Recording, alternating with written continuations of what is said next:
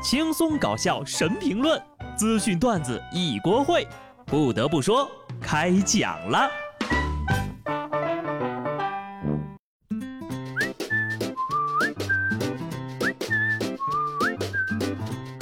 Hello，听众朋友们，大家好，这里是有趣的。不得不说，我是机智的小布。明天呢就是五二零了，你还是一个人吗？这两天真的是太适合谈恋爱了。咱算算啊，今天的五月二十号十三点十四分能够表白，明天的五月二十一号十三点十四分、一点三十一分四秒、一点三分十四秒都可以表白。这么多好机会，单身的你要是还把握不住，那就真的是寡王了。虽然说这个谐音跟爱情有关的日子很适合表白，但也不能因为爱情就干涉别人的自由。湖南平江县政府官网发布了关于五月二十号暂停受理离婚登记的公告。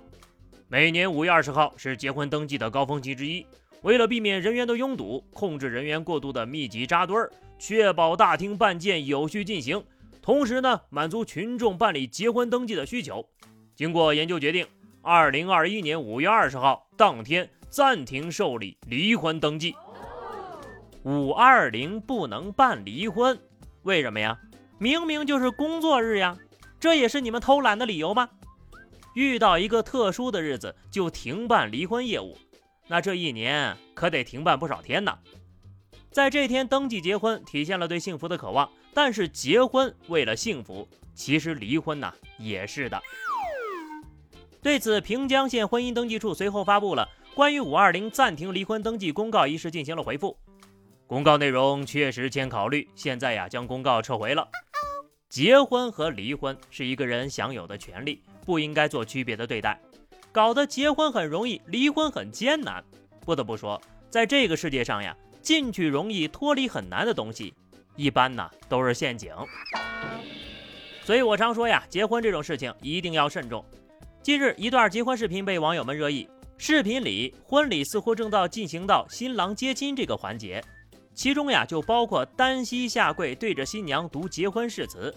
可是新郎在看了誓词之后呢，却不愿意读。男子低头看了看手中的结婚誓词，对新娘摇了摇头：“对不起，我没有能力实现。”直接站起身，当场撕毁了结婚誓词，对新娘放话：“你没得选，嫁不嫁？”本来呀，热热闹闹的气氛瞬间尴尬，伴娘失去了表情管理，新娘更是一脸的凝重。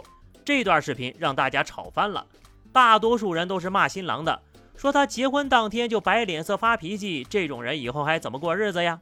有人说：“哎呀，你们不懂，这种男人比那些只会海誓山盟、甜言蜜语的人要靠谱。”也有人说了，还是双方不够了解彼此，动了彼此的底线。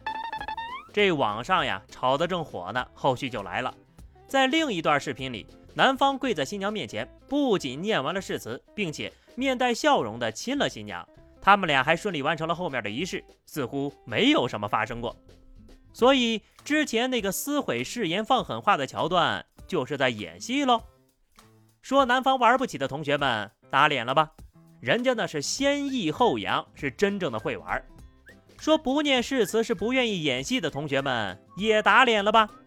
撕誓词才是演戏。说双方不了解的同学们，你们的脸肿了没有啊？人家两口子呀一块玩的是不亦乐乎，到头来是个大团圆的结局，还算比较甜。但这糖里总感觉掺了粑粑。到底是这俩新人有毛病，还是骂人的网友有毛病，还是一个事情分段播的媒体有毛病？还是觉得整件事情不对劲儿的我有毛病呢？反正我个人觉得呀，结个婚搞这么多麻烦事儿，真的是病得不轻。还记得之前我节目里说的直播结婚带货的那个主播吗？疯了！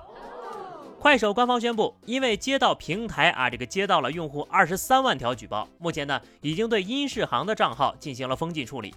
有自称快手内部员工的网友表示，这次平台呢封了他二十三万天，合计。六百三十年，那孙悟空才被封了五百年，殷世航这波可比大师兄厉害多了呀！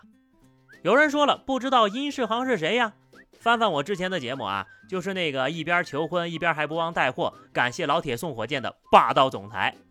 不查不知道，这种土味求婚他居然搞了三回。